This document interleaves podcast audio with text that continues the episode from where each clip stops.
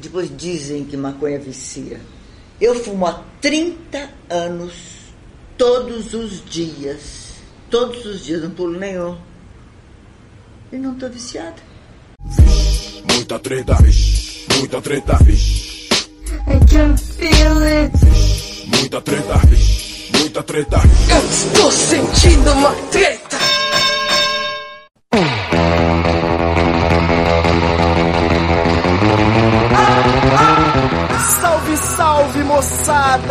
Moçada! Salve, salve rapaziada!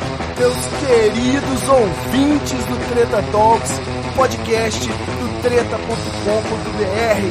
Aqui quem tá falando é o Ivo Neumann e eu tô aqui mais uma vez excelentemente bem acompanhado da minha querida Laura Cristiana. Olá, ouvintes, tudo bom? Eu preciso saber como está o tempo em Brasília, nossa tradição aqui. tá chovendo muito, muito, muito, muito. E tá muito embaçado também. Ah, tá embaçadíssimo, isso eu tenho certeza. É. Mas tudo bem. Eu vou apresentar nosso outro participante aqui, nosso convidado especial para essa bancada, Dr.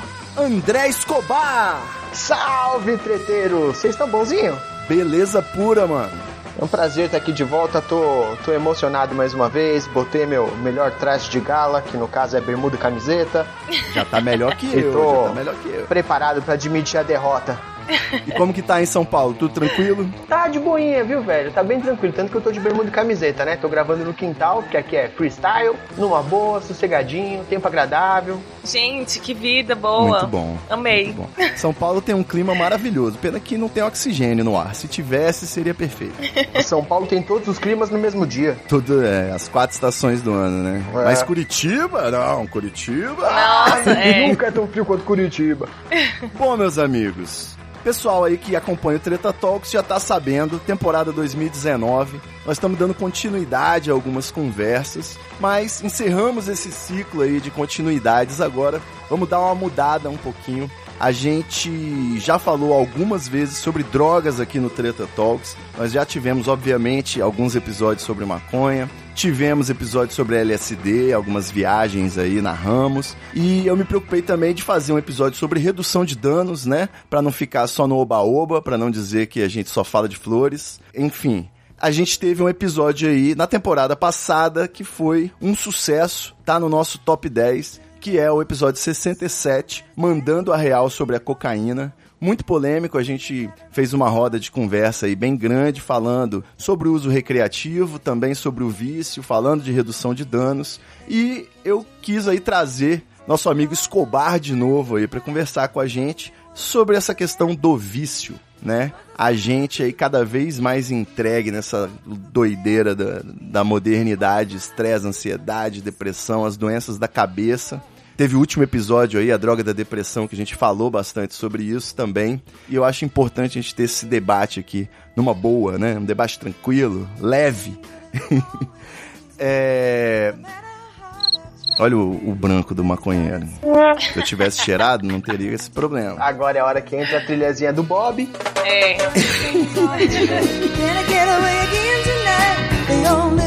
Who could ever reach me was the son of a preacher man.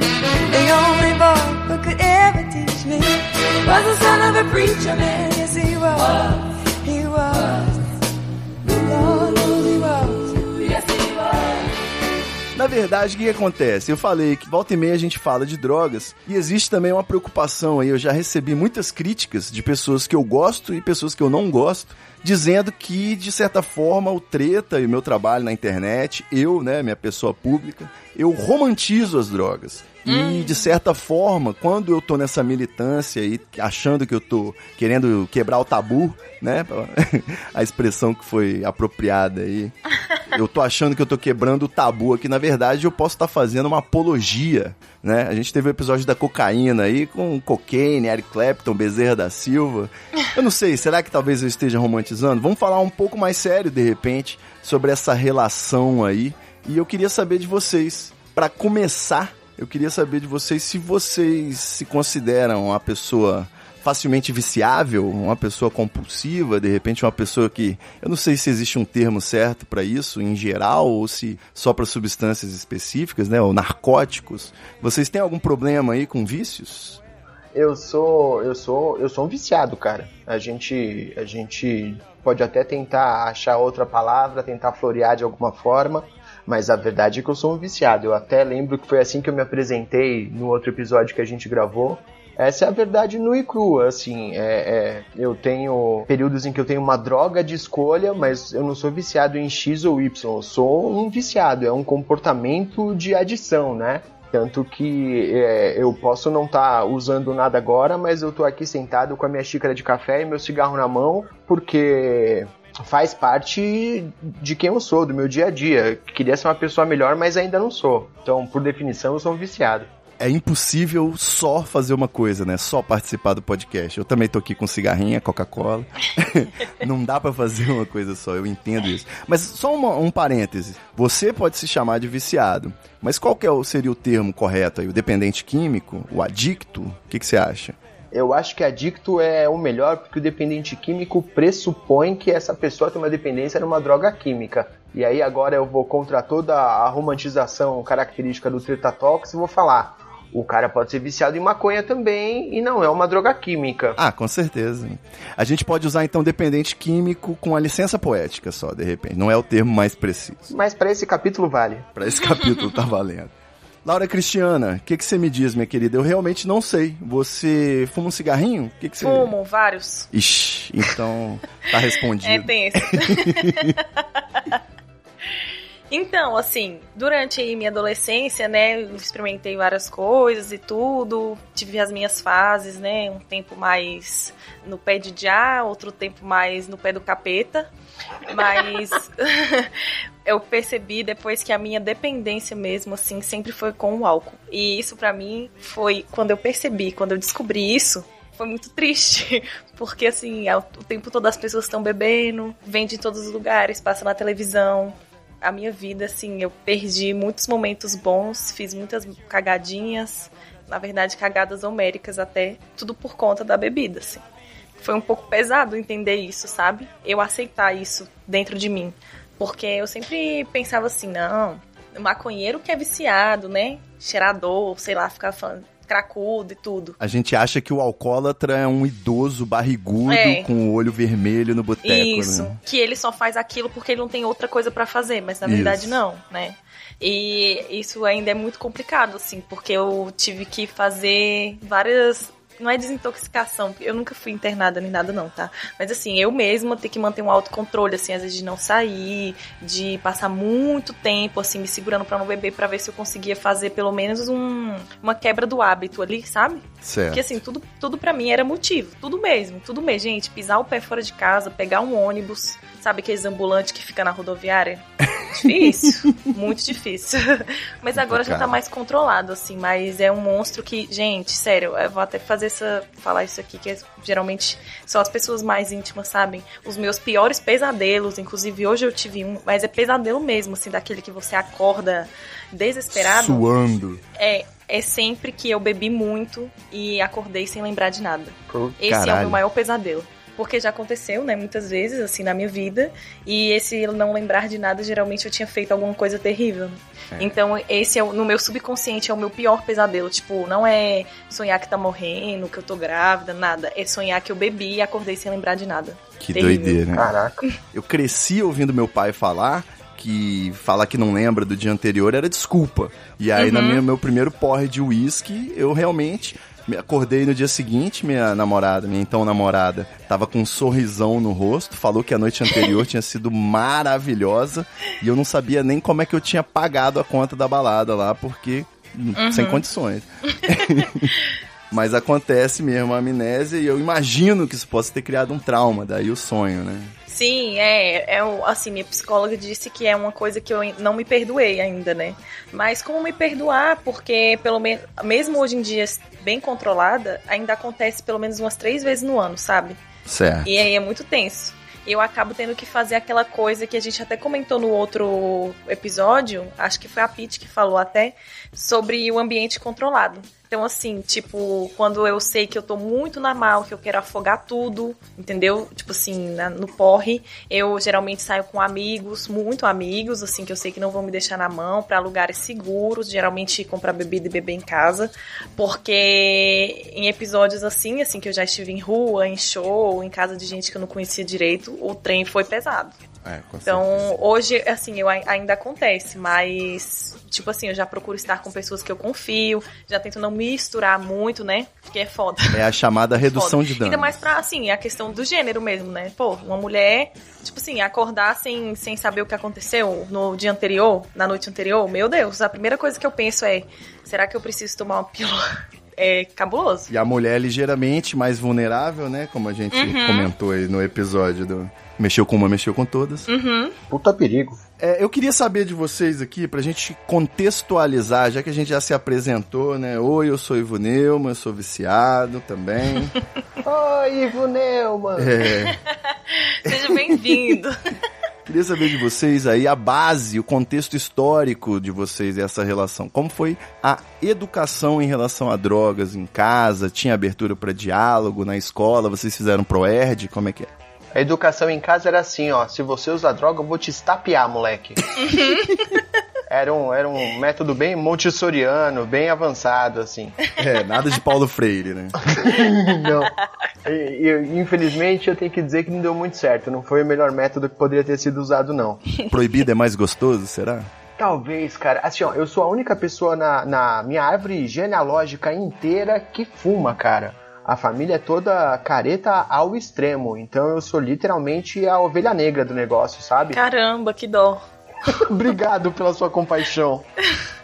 Eu, Foi quando mal. eu vejo aquela parte da família que você só encontra em velório, né? Eu vejo todo mundo fumando um cigarro e eu penso, é, tá vendo aí, ó, eu não sou um fraco, eu não sou um viciado, é genético, é tudo genético. É, então, só que às vezes não é, cara. Eu vou, vou pra, pra festinha da família, eu sou o único cara que fuma um cigarro. Quer dizer, não, né? Tipo, hoje eu e minha esposa, mas mesmo assim, na família. É o tio é, é, degenerados, É o, caso, né? é o caso raro. O primo que deu errado. É, exatamente. É porque eu perguntei, eu coloquei isso daí na pauta, porque eu observo, eu sou bastante curioso nesse aspecto, se existe uma relação, cara, entre a abertura dos pais na educação e o grau de caretice do filho.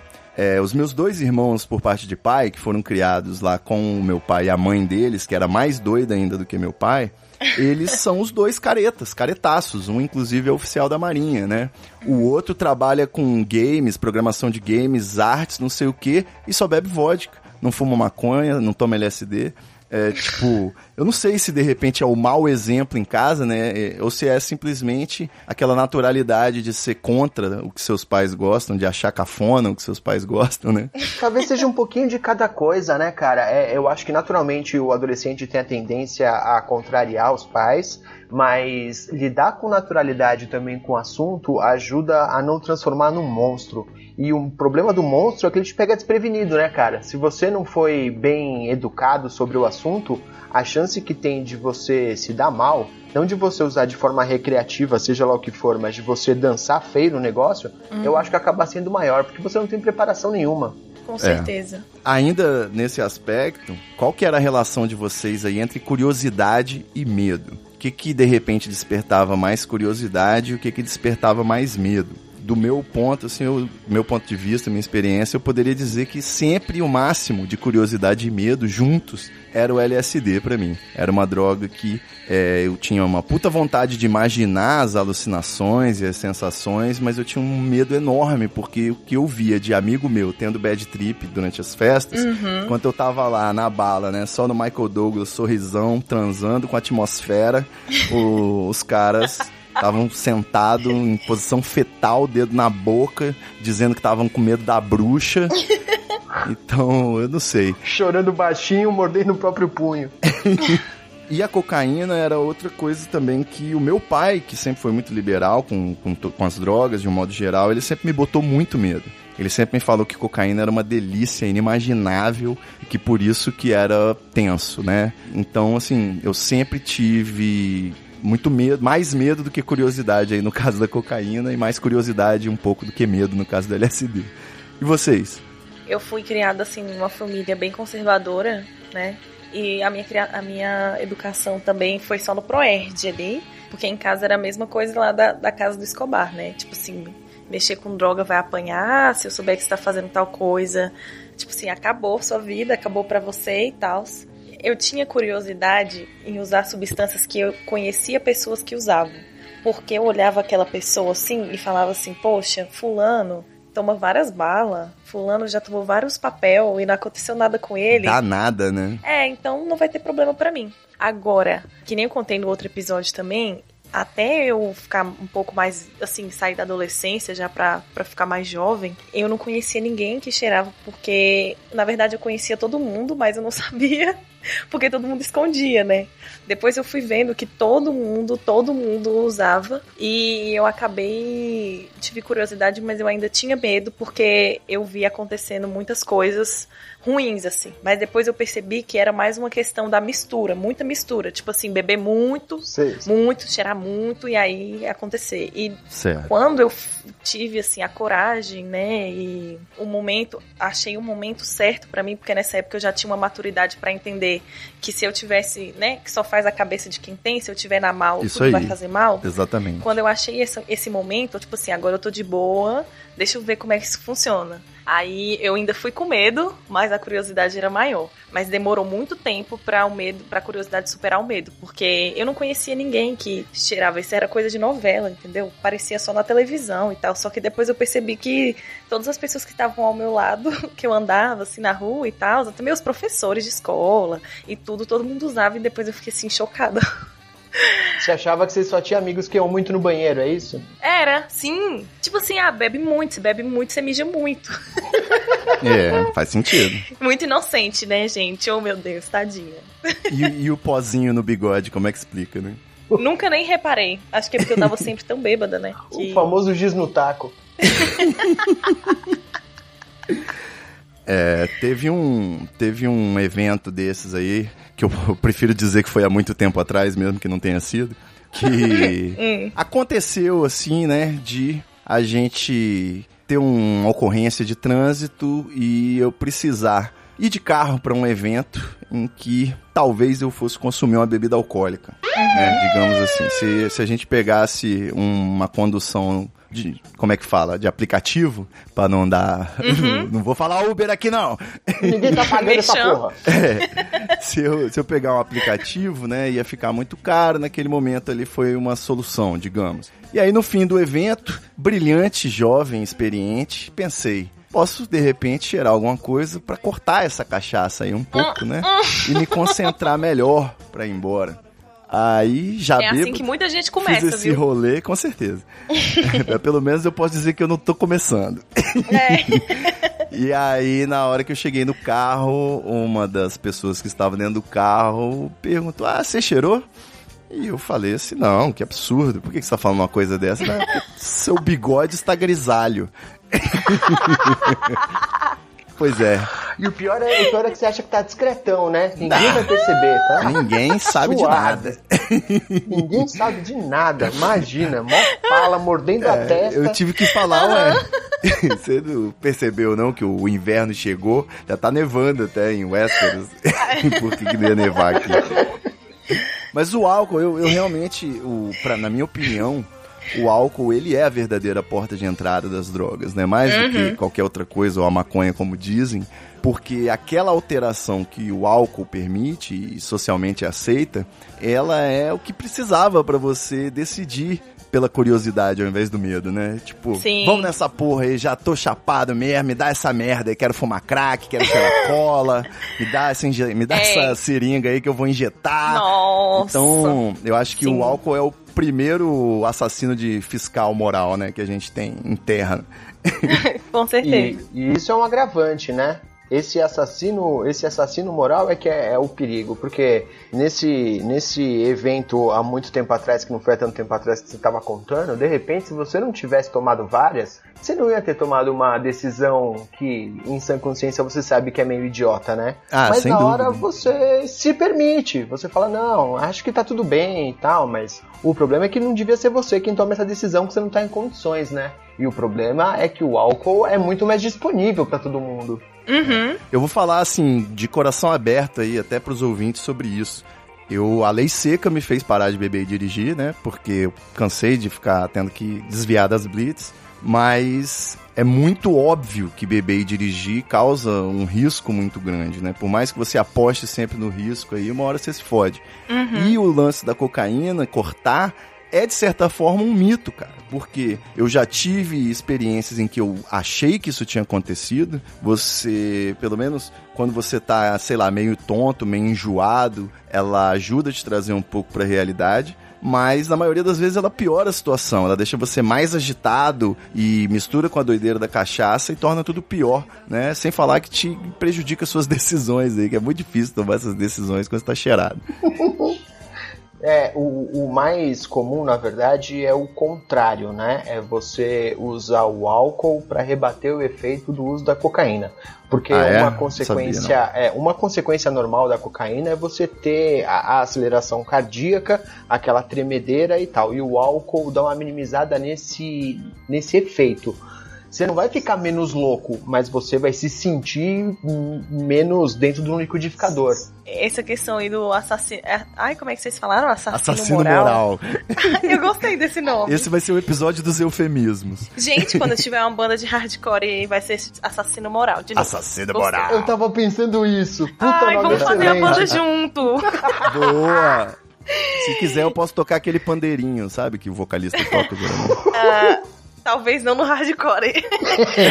É, então, assim que eu tinha começado a beber, assim, né? Bebia mais vinho e o pai do corote, que era Caninha da Roça, né? O nome que, que rolava aqui. Mas acho que era tipo, em cada lugar tinha um, um nome, né?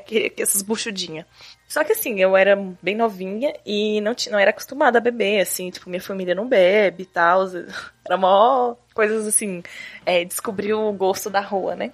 E aí eu já tava assim um pouco com a moral assassinada. e veio um rapaz que devia ter a minha idade, um, um adolescente, uma criança, cheirando cola do meu lado.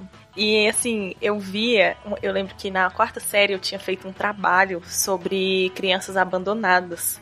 E Oh, tinha uma Deus. imagem que eu e mamãe recortamos de uma revista que era um monte de criança, tipo assim, nascer, sei lá, cheirando cola. Certo. Aí eu fiquei chocada com aquilo e tudo, não sei o que. Eu falei, gente, pelo amor de Deus, cheirar cola, nossa, né? Credo, que atraso de vida, não sei o que lá. Aí, né, anos depois estava lá eu, assim, já com algumas na mente. E esse sujeito aparece lá do meu lado, assim, e eu só pensei, por que não? É, vai. E acabou que esse porquê não virou porque sim vários dias seguidos.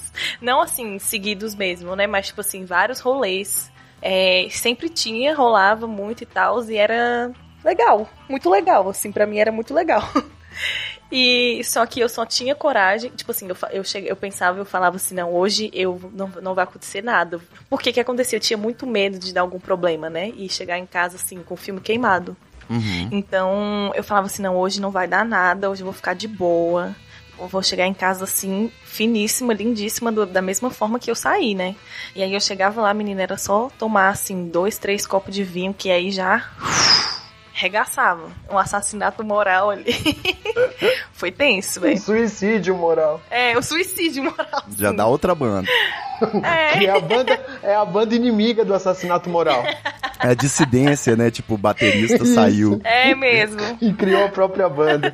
Nessa de nessa que você falou aí, eu lembro da primeira vez que eu cheguei em casa bêbado, girando e vomitando. E foi muito doida a viagem, bêbado, limpando vômito sem fazer barulho pra minha mãe não acordar, né? Foi divertido. E ela não ouviu? Cara, ela não ouviu, ou fingiu que não ouviu. Aham. E eu lembro que eu tirei os pedacinhos de presunto com a mão. Sharing too much. É importante, muita gente vai se identificar. Quando foi aí que vocês tiveram o primeiro problema, o primeiro derrame? Quando foi que você rodou em casa, Escobar? Primeira vez? Porra, eu tenho, lembra? eu tenho uma, eu tenho uma lembrança, eu devia ter, sei lá, tipo uns 15, 16 anos, não, mais, eu devia ter uns 18 anos já, mais ou menos. E eu cheguei em casa loucaço, e não foi nem com álcool, tá? Eu, porque eu- os meus B.O. são um pouco mais sinistros. Eu Certo. cheguei em casa loucaço, botei a roupa pra lavar e tal, não sei o que, deitei na cama, dormi bonitão, achando que tava lindo. Eu lembro no outro dia de manhã, minha mãe me acordando, me cutucando na cama e colocando uma paranga na minha frente, que tava no bolso da bermuda, eu tinha esquecido. Caralho. Puta que Oh, vacilo. meu Clássica, Deus. clássica. Essa cena foi terrível. Ai, que difícil. Bom, comigo foi assim, eu tinha uns 16 anos. Eu já, assim, já tinha feito muitas coisas, assim, na vida e tal. Já tinha, já tava, assim, me achando a expert, Adulta. a sênior. É, do rolê tóxico. E aí eu saí com uma amiga da escola e dois amigos dela, que já eram mais velhos, tipo, tinham estudado com a gente, mas eles já tinham formado, né? A gente ainda tava estudando. E aí a gente decidiu, tipo, sair pra beber, assim. Só que eu não era acostumada a beber cerveja, porque como eu sempre tive um rolê muito de rua, a gente sempre bebia as coisas que eram mais baratas, assim, o vinho, o corote e tal. E eu não tinha o costume de beber cerveja, mas pra entrosar ali socialmente eu bebi. E aí eu fui bebendo, bebendo, bebendo, e aí chegou em um momento que um dos amigos dela falou assim, olha, vamos beber umas doses de pinga? Aí eu pensei assim, nossa, finalmente, né, alguma coisa que eu gosto muito e tal. Só que eu não tinha a maturidade pra entender que aquilo ali ia dar merda. E aí bebi várias doses daqueles alambique que vem tipo na garrafa PET. E aí eu comecei a ficar muito mal, muito mal. E aí o, a voz do, do Satanás, né, apareceu na mesa pra dizer: Olha, se você pegar aqui, não é nem uma carreira inteira, só um terço dela, você vai ficar de boa e você vai conseguir voltar pra casa. Resultado, eu desmaiei, bem linda. É, Minha amiga teve que me socorrer, eu perdi o ônibus de volta pra casa, meu celular descarregou, não dei notícias e acabou que eu passei aquela velha vergonha da mãe atrás da filha de madrugada na casa dos outros. Eita porra. Até então eu nunca tinha feito nada assim, tipo, eu já tinha. Meu pai já tinha me visto beber algumas vezes, já tinha reclamado e tal. Falou que também que sabia que, que eu e minha irmã tava andando com cigarro, não sei o que, que ia. Se ele descobrisse, a gente ia ter que engolir, tipo, falando essas paradas, mas nunca tinha acontecido nada assim, tipo, ou flagrante, né? E aí, minha mãe, tadinha, oh meu Deus, saiu desesperada, assim, de madrugada pra ir atrás, ligou pra todos os meus amigos, todo mundo e tal, e quando ela me achou, estava lá eu, assim, deplorável. E aí, quando eu voltei pra casa, eu não tinha nem o que falar, né? Eu ia falar o quê? Gente, não tinha como. Não tinha. Eu não consegui, primeiro que eu não conseguia nem falar. Yeah. Segundo, porque assim, eu estava realmente inconsciente, velho. As pessoas estavam me ajudando, assim, na rua, sabe? Tipo, a minha amiga falava assim, ai, me ajuda a carregar aqui minha amiga. e a minha mãe ficou uma semana sem falar comigo. Meu pai É. ficou, tipo assim, putaço e tal. Teve aquela conversa, assim, que quase pra bater mesmo. E eles começaram a apertar muito o cerco, assim, pra cima de mim. Aí foi quando a coisa piorou, porque eu tive que usar a criatividade para continuar fazendo as coisas. E aí eu me tornei uma expert em disfarçar as merdas, mas eu continuei Ou fazendo. pelo menos achava que era expert. Né? É, mas assim, acho que ficou muito pior depois. Mas esse dia, gente do céu, foi vergonhoso, porque assim, envolveu mãe de amiga. Sabe, quando, tipo assim, o filho deu PT com outro filho, só que o outro filho tá de boa, mas tem que cuidar do que tá ruim. E aí as mães querem brigar, que a culpa é de não sei quem, vem pra casa logo, eu vou te bater, mas você não vai bater nela porque ela tá desmaiada. triste, velho, Yeah. muito triste. Dá vergonha de lembrar. Tô, tô, tô envergonhada aqui agora. Você classificaria essa como sua pior bad trip? Não, esse foi o pior esparro. Certo, Mas quando já- você rodou, né? Isso, mas eu já passei uma bad trip muito ruim, assim, é, numa chácara. Tipo, os amigos foram alugar uma chácara dois dias pra passar, tipo, um feriado. Uhum. Mano, sério. Gente, assim, eu não, não sou crente, nem nada. Não sei, velho, mas eu juro, eu juro, o diabo estava na minha frente. Eu juro. Caralho. Ele tava, eu toquei nele. Gente, foi pesado. Eu passei uma semana sem sair de casa com medo, velho. Caraca. Foi muito, muito pesado. Mas assim, ó, eu não faço nem ideia do que que. de tudo que eu ingeri naquele dia, porque depois das várias 88, eu já não me lembro mais de nada. Entendeu? Aí foi pior ainda. E eu acordei num quarto que parecia aquela casa daquele filme do transporte lá, que é a casa da mulher mó nojenta. Nossa, que Tem um banheiro hein? podre, Puta assim. merda. Não, foi horrível. Horrível, horrível. Assim, fez eu repensar a minha vida, assim, tipo, velho, o que, que eu tô fazendo? Sério. Foi muito pesado. Tenso. muito pesado mesmo. Você tem uma bad homérica, doutor Escobar? Eu tenho a mãe de todas as bad trip. Credo, Ai. velho. Ah, Já velho, tô eu com medo de tava- ouvir. É, então, agora é a hora que o, o programa começa a ficar pesadão, porque a gente É. consegue olhar pra trás e dar risada das coisas que a gente fez e tal, mas a real é que a gente toma algumas decisões bem estúpidas e a Uhum. gente faz algumas coisas bem estúpidas, né? De vez em quando eu tenho que ser o cara chato que lembra os ouvintes, oi, a gente tem que falar a verdade, e a gente faz merda mesmo. Uhum. Então é, eu tava em casa. com a morte, né, cara? É muito perigoso. Muito, muito. A gente tá, eu tava em casa com a minha esposa e a gente tava fazendo janta e tal. É, não sei como que eu ia conseguir jantar, porque eu tava cheirando loucamente, mas tava fazendo janta. É, é, tem isso. sentei no sofá pra fumar um cigarro, bater um papo, falando alguma coisa. Eu tinha que ir no banheiro e eu morava num sobrado e o banheiro era no andar de cima. Eu levantei do sofá, subi dois degraus da escada e meu coração disparou de um jeito que eu tive certeza absoluta de que eu não ia passar do terceiro degrau. Eu deitei no chão, olhei pra minha esposa e a única coisa que eu consegui dizer pra ela foi: Eu vou morrer. Nossa. Caralho. Ela ficou desesperada, surtando, porque obviamente não sabia o que estava acontecendo, porque além de tudo eu sou um grande filho da puta e eu usava escondido. Escondido, né? Oh, Pode crer. Meu Deus. Muito- durante muito tempo, durante anos escondido, foi é só uma das péssimas escolhas que eu fiz. Ela ficou desesperada. Ela não tinha nem como saber que tinha que fazer o Pulp Fiction e te dar uma injeção de Não, adrenalina tinha, no coração. Ela não tinha a menor ideia, cara. Ela não tinha a menor ideia. Eu tava, eu tava muito zoado e também não podia nem falar que eu tava muito zoado, né? Porque o problema de você mentir é esse. Você tem que manter a porra da sua mentira, né, cara? Caralho. Chamou mano. o SAMU, fui pro hospital. Chegou lá, tava com a pressão alteradíssima, obviamente, com batimento cardíaco alteradíssimo. Me deram medicação ali na hora pra controlar. E na verdade, acho que não foi nem a medicação. Foi só que eu fui pro hospital e aí eu fui ficando careta de medo, né, cara? Aham. E aí Mas foi tava dando querendo uma dar porrada nos baixada. enfermeiros? Não, né? Não, não, eu tava desesperado, Ivo. Eu tava achando que eu ia morrer, velho. Pode crer. Aí com o tempo foi acalmando, foi dando uma sossegada, a gente voltou pra casa e aí o que que foi que o garoto genial fez? Cheirou mais. Chegou em casa e deu outro tiro. É lógico. Com certeza, pra dar uma relaxada. Nossa. Pois é. Por falar em decisões estúpidas, tá aí. É, bicho, o que sustentava, né? O que sustentou aí eu me manter sem experimentar algumas coisas era observar as bads alheias, né? Como eu falei, a da bruxa aí. Eu tinha um grande amigo que foi quem me aplicou no, no cigarro e na maconha, né? Se eu quiser terceirizar a culpa. Ele começou a cheirar e aí era o meu limite, né? Eu já nem queria. Só que ele cheirava de boa. O pai dele cheirava e comprava e dava pra ele. Então, você não precisa nem pagar por aquilo, é ótimo, né? Viciou rápido, virou um problema. E eu lembro que era aquilo. Toda vez que cheirava, ele queria discutir com as pessoas, brigar, não sei o quê. Não brigava comigo porque eu sou dobro do tamanho dele, mas ele ficava todo valentão, querendo brigar com todo mundo. E até que uma vez ele cheirou demais e passou aquela bad que é, eu não sei se isso tem um nome, que é quando você tá na diarreia e vomitando ao mesmo tempo. Nossa. Sabe, jorrando na frente e atrás. É o exorcismo. Não conseguia dormir, não conseguia se comunicar e eu lá desesperado, sem saber o que, que eu fazia. Eu só dava água pra ele e falava pra ele respirar fundo, porque sei lá, né, mano. Virou pra mim um exemplo, sacou? Eu tenho realmente muito medo pra mim. Quando eu mencionei até que eu fiz uso, é sempre, um, não é nem uma carreira, sacou? É uma dose mínima que é de medo que eu tenho. É o assim. quarto de carreira. É, tipo isso.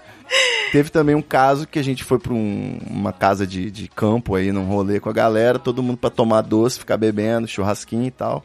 E um dos brothers foi tomar doce a primeira vez. Nessa, ele começou a falar coisas sem sentido, né? Você- ele tava sempre muito sério, pensativo. Quando você chegava nele, ele falava alguma coisa conspiratória, sacou? Parecia que ele tava fazendo um curso do Olavo de Carvalho.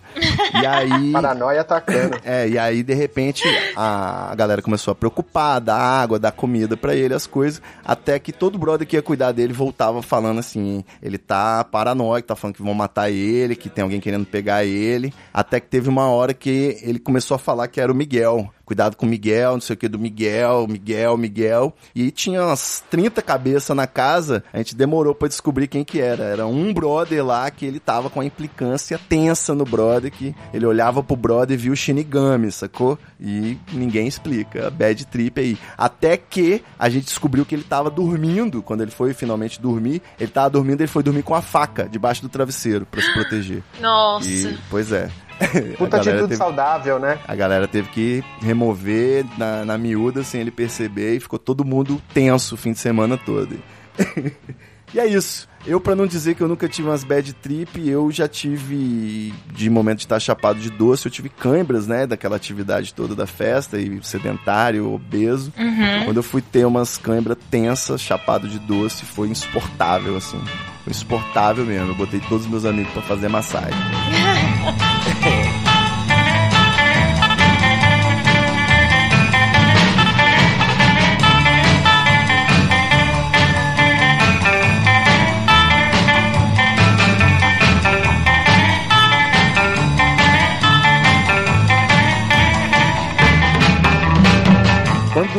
Laura tava falando de cachaça, eu tava pensando na diviníssima trindade aí da redução de danos pro álcool e na verdade são três conselhos que se aplicam a todas as drogas, basicamente, né? Que é não misturar, é, forrar o estômago antes de beber, antes de usar e beber bastante água.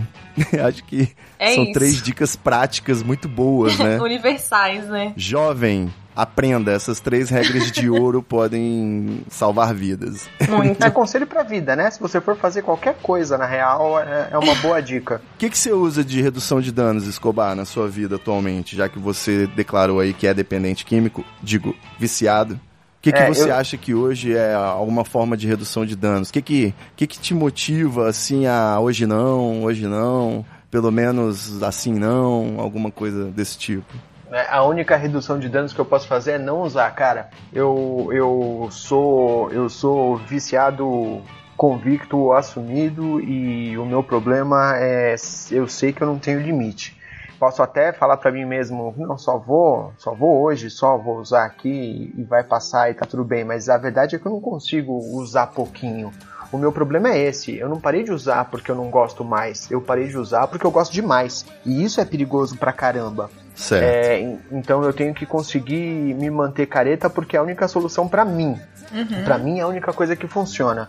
Eu venho tendo, eu tô tentando já, sei lá, tem uns dois anos aí desde que eu fui internado e que eu tô tentando me manter o mais limpo possível. Eu tive vários episódios de, de recaídas, inclusive o último tem Putz, tem um mês, é, foi meu aniversário, dia 8 de março, e, e eu tava em casa, sozinho, deprimidão, minha mulher tava trabalhando, meu filho na escola, eu sozinho em casa, com dinheiro na mão, fui lá e fiz merda. E aí, imediatamente eu sabia que eu tava fazendo merda, mas o demônio é mais forte na cabeça, saca? Aquele diabinho que fica do lado no seu ombro é, é, é mais forte. E, e esse é exatamente o meu problema. O diabinho é sempre mais forte comigo, cara. Eu não tenho, eu não tenho como controlar o negócio. Por isso que eu tenho que me manter o mais no rumo possível, porque por bem ou por mal, eu infelizmente não tenho controle, bicho. Manter a cabeça ocupada, inclusive, né? Inclusive manter a cabeça ocupada, focar nas coisas que são importantes, é, minha família, meu filho, minha esposa, porque senão eu vou pra cova. Você tem alguma dica prática do tipo, sei lá, tatuar a foto da sua família no antebraço? Cara, na, na real, assim, pa- parece que é bobo o que eu vou dizer agora, mas é uma verdade absoluta, tá? A gente, na hora do vamos ver, a gente não leva em consideração o quanto que a gente tá arriscando. E, e- e o problema com a adição, e adição em qualquer coisa, é basicamente esse, tá? Você tá arriscando muita coisa, mas você não leva isso em consideração. Talvez você só ter a, a, a capacidade de parar e botar as coisas em perspectiva possa ser o suficiente para você tomar a escolha mais acertada. Eu tive uma, uma conversa longa com a minha esposa depois dessa última recaída que eu tive, e ela falou: Meu, você percebe o que você tá fazendo? Tipo, vai dar tudo errado, a gente vai acabar se separando porque você não consegue ser sincero e você não vai ver o seu filho, porque você vai ter que fazer exame de três em três meses para poder ver o seu filho. E eu falei, cara. Eu não tinha pensado Pode nisso. crer. E era verdade, eu realmente não tinha pensado nisso. Olha que absurdo, bicho. A coisa mais importante do mundo e eu não tinha levado em consideração. Porque o viciado, na hora, só vai pensar em satisfazer o seu vício. Não vai conseguir colocar as outras coisas em perspectiva. Então talvez essa seja a solução mais inteligente. Pensa em tudo que você está arriscando. E eu sei que quando eu começo a falar o papo fica mais chato, parece o, o leãozinho do Proerd, mas é porque, tipo, de repente, você pode estar arriscando muita coisa mesmo e tem que ser inteligente o suficiente, saber o que você tá fazendo, pelo menos. Tava na pauta aqui também se tem algum mantra pra poder vencer, alguma coisa, mas é isso, é ter em mente o que tá em jogo o tempo todo, né? Porque naturalmente o seu cérebro some com essas informações, então você tem que focar nisso. É, tem gente que, que usa é, vários estímulos, né? Se apega, sei lá, ao trabalho, ou à religião, ou à sua família, seja lá o que for, qualquer coisa que te faça, é, pelo menos, ter consciência do que você está fazendo, eu acho que é que é positivo, pelo menos. E eu não tô falando para as pessoas tipo, não, não usem, drogas são do mal e tal. Sei lá, cara, se você tá na boa, manda ver, curte a sua vibe. Se conheça, né, em primeiro tá lugar. Tá é, exatamente. exatamente. Se conheça, tenha a noção do perigo, de repente busque mais informações. Às vezes só de ler as informações você já, já fica, né? Tipo, é assustador se você ler. Cocaína age no sistema nervoso central, na medula, no cérebro, na medula espinhal. Quanto mais rápido você absorve, você vai ter mais euforia, mas também vai ter mais efeitos colaterais. As alucinações da cocaína podem ser assim as piores, do tipo zumbido de inseto, sentir um cheiro ruim, sensação de que você tá com pulga, com verme. São umas coisas assim meio bad trip violenta assim, né? E você tem chance de ter parada circulatória, tem a chance de ter parada respiratória. É tenso, como a gente tem mencionado aí, fora esse aspecto do vício, né? Realmente você fala, ah, quando eu falo fica triste, não, ah, é porque a cocaína é um vício que é, tem um peso, né? A gente tem aí um representante aqui nessa mesa aí do álcool também, né? A Laura. Tá quietinha aí, Laura? Yo. Não, tô ouvindo aqui só lembrando das coisas, dos erros. Mas o álcool, por ser legalizado, né, é um problema também muito grave. E, sei lá, eu poderia estar representando aqui o cigarro também, que eu tenho uma compulsão por fumar, uma compulsão alimentar. Não sei aí se tem alguma coisa a ver com o fato de eu não ter chupado chupeta quando eu era neném. Psicólogos aí, por favor, me respondam lá no Oh, Twitter. Ivo Neumann. Mas é complicado. Eu, se eu ficar sem fumar um cigarro durante um período aí de eh, duas horas, três horas, quatro horas, o humor já muda completamente, as decisões já são totalmente outras, a forma de, de tratar as pessoas, né? Então é complicado você ficar refém de uma substância. É complicado passar aquele, aqueles minutos que você imaginou em fumar não fumando, né? Complicadíssimo. E principalmente quando é um dano de curto, de longo prazo, né? Uma coisa assim que você só vai morrer lá pra frente. Até já mencionei isso com o Escobar. Quando eu comecei a fumar lá atrás, sei lá, com uns 13 anos de idade, o Gudangaran, no, no- de vez em quando, com meu primo, né? Quem nunca? Eu fiz uma, fiz uma aposta que a medicina iria evoluir aí com o tempo. E aparentemente eu perdi essa aposta. Falhou Não tenho um miseravelmente. pulmão biônico ainda. Terapia genética, células tronco ainda não tá, não tá rolando. Então, Gente, eu lembro que uma vez, né, eu, eu também era nova, assim, acho que eu tinha uns 14 anos, aí eu lembro que vendia muito cigarro picado em banca, né? Aí tinha uma perto Você diz o escola. varejo ou picado com a tesoura mesmo? É vários. Não, é o que é o Cigarro solto. único, avulso, destacado. Não sei como é que... Aqui a gente chama de varejo. Ah, é? Aqui é picado. Aí o moço falou assim: cuidado, viu? Isso aí vai te matar aos poucos. Aí eu toda infame respondi: eu não tô afim de morrer rápido. Ai, Ah, gente, lógico. que imbecil. Se eu pudesse voltar no tempo, eu tinha me dado uma surra. Eu já, não, eu já dei uma dessa também, que o cara falou que cada cigarro era um prego no meu caixão. E eu respondi que se eu morrer, eu quero ficar bem preso pra não ter o risco de voltar e assombrar ninguém. Mas sempre é assim, né, gente? A gente nunca pensa no agora. Essa, essa questão que o Escobar falou de colocar as coisas em perspectiva, sim, foi uma coisa que me ajudou muito, porque quando eu comecei a, assim, comecei a beber, tipo, pré-adolescente, né? E aí foi passando, assim, as fases da vida, né? Veio ensino médio, aí faculdade, sustentando esse vício. E claro que quando você vai ficando mais velho, assim, tipo, final do ensino médio, aí entra pra faculdade, vai ficando mais pesado, né? Porque assim, tudo vai virando uma bagunça. E pra mim, é como meu pai uma vez numa conversa comigo, assim, quando eu, enfiei um pé na jaca assim real pra estragar com tudo e ter que ficar um tempo assim em abstinência, é, ele falou bem assim pra mim, olha, quando você tinha 13, 14 anos que você fazia o que fazia, você não tinha nada a perder, nada. Agora você já tem, assim, já terminou, né, o seu sua escola, você tá numa faculdade federal, que eu podia, se eu fosse ru- ruim, eu poderia ser desligada, né? Se eu reprovasse, tipo, duas vezes seguidas. Se você acabar com seu rendime- rendimento, você perde sua bolsa de projeto que você tem. Você está se afastando da sua família. As Te boto que- pra fora de casa, inclusive. É, também, as pessoas que gostam de você não querem mais sair com você, porque eu sempre dava um show, né? Então sempre dava trabalho, então as pessoas começavam a me, a me evitar. E eu tinha um estágio muito bom também, que eu comecei a, tipo, ficar muito, muito desleixada, porque bebia todos os dias, todos os dias, de domingo a domingo. Assim, chegava atrasada, matava, aí, tipo assim, falava que tava passando mal, só que sabe quando tu ainda tá com o álcool saindo na pele, aquele cheiro de, de cirrose, assim. Cheiro E- de cirrose. ficava inventando desculpa, aí ficava com sono, ficava tomando café pra ver se eu rendia alguma coisa. Comecei a ir um pouco mal assim na faculdade. E aí eu comecei a ver que, tipo, agora ali eu tinha algo que eu ia, eu poderia perder. Antes eu não tinha nada, eu era só uma jovem ali, tipo, inconsequente. Meu pai era obrigado a me dar comida, entendeu? A me dar uma casa. E depois não, não era mais. E aí eu ia jogar tudo isso fora, assim. Pois é. Só que eu só, só. Ele esfregou isso na minha cara e eu, e eu só percebi isso depois que eu já tinha feito muita merda. Já tinha perdido muitas pessoas queridas, porque assim, ninguém queria falar, andar mais comigo. Tava fazendo amizade com, só com pessoas que eram desse mesmo círculo social. Então, aqueles amigos de rolê, né? Gastava muito dinheiro, o dinheiro todo do meu estágio, não sei nem pra onde é que foi. E terminei, tive que terminar um namoro, assim, porque o menino não aguentava mais, sabe? Tipo, a- as loucuras de sempre, problema, e ter que me buscar de madrugada nos lugares, sabe? O povo, tipo, me enxotando das festas. É. Então foi quando eu comecei a perceber. Só que ainda é muito difícil ter esse pensamento sempre, né? Todos os dias.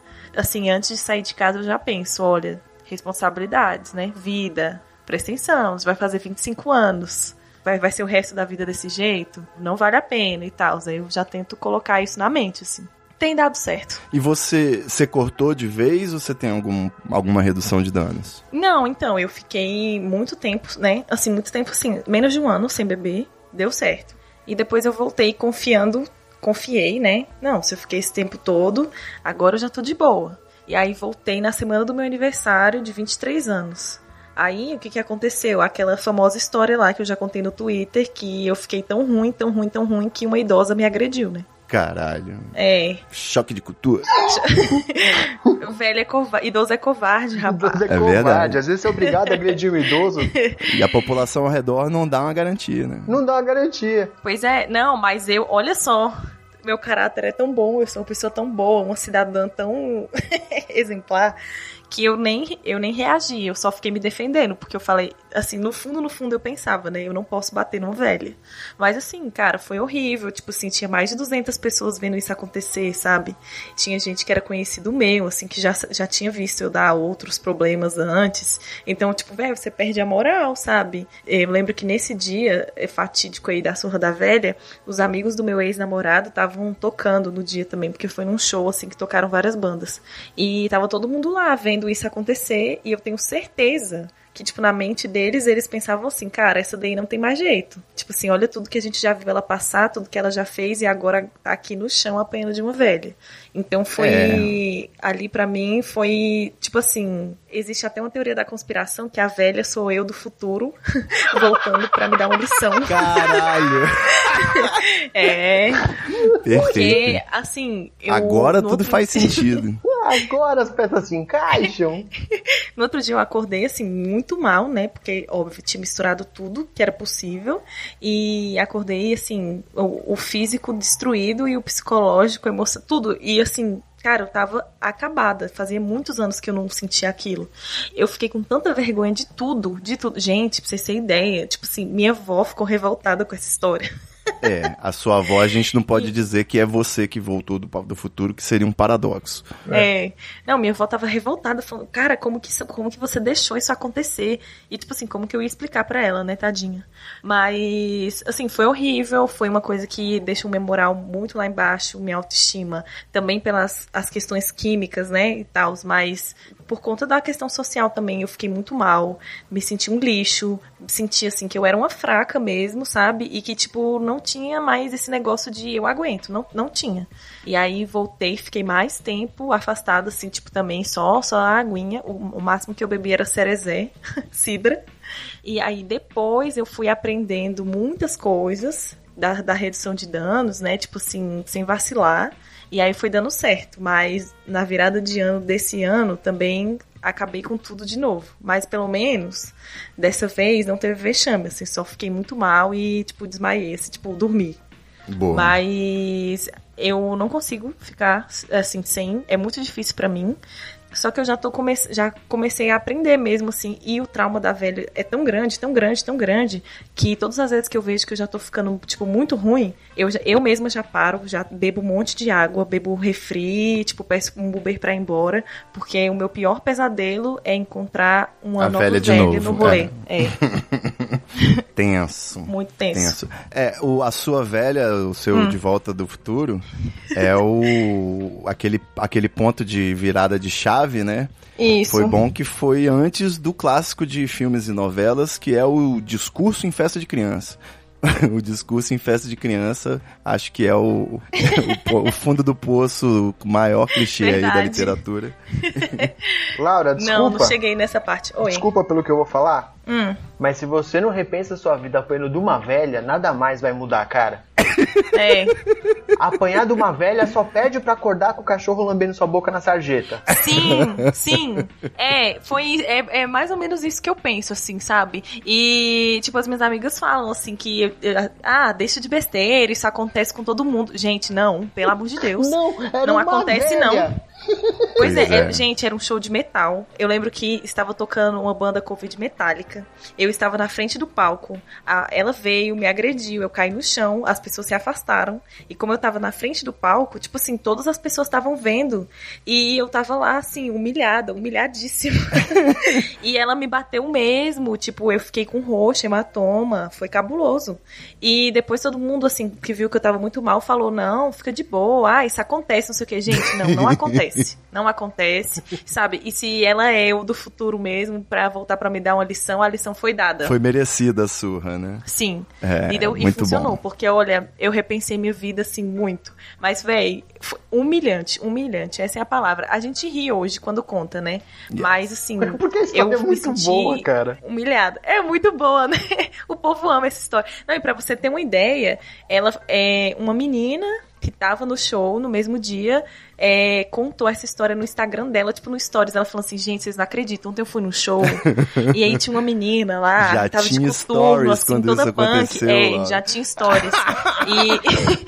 e, e me marcaram falando assim: cara, essa é minha amiga.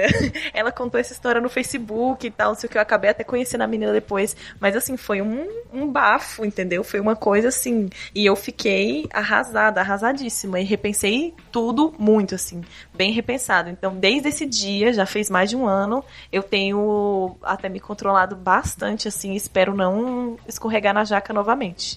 Olha, pra essa história ficar melhor só se a gente descobrisse que a velha, na verdade, era tipo o Gugu disfarçado, sabe? Alguma coisa assim. É.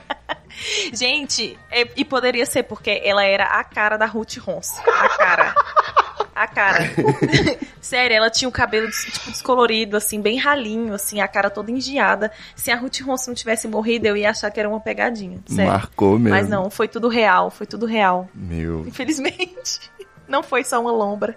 É. Depois das últimas bads de álcool aí, né? Que é quando eu tive esse período aí em São Paulo, que eu namorei com a moça que trabalhava lá com Jack Daniels, né? A gente tinha caixas de Jack Daniels em casa. Foi uma época complicada, algumas amnésias, algumas vans Nossa. vomitadas, algumas fotos comprometedoras que viraram memes, inclusive, né? Enfim. O, minha providência em relação a isso é, hoje é simplesmente só cerveja, porque cerveja eu sinto empampuçar antes de ficar totalmente bêbado. Importante. Então, ela, ela tem um limite ali, digamos, e só vai vodka ou outro destilado quando você tá totalmente sem nenhuma outra possibilidade e vale a pena. E, de repente, também ambiente controlado, né, é importante. Uhum, super. Mas assim, nessa mesma época que eu tava pegando muito pesado, assim, tudo, eu tinha uma parceira, uma das minhas melhores amigas, assim, tipo, a gente se aproximou muito na época da faculdade, nossos namorados eram amigos, depois cada uma terminou e continuamos muito amigas.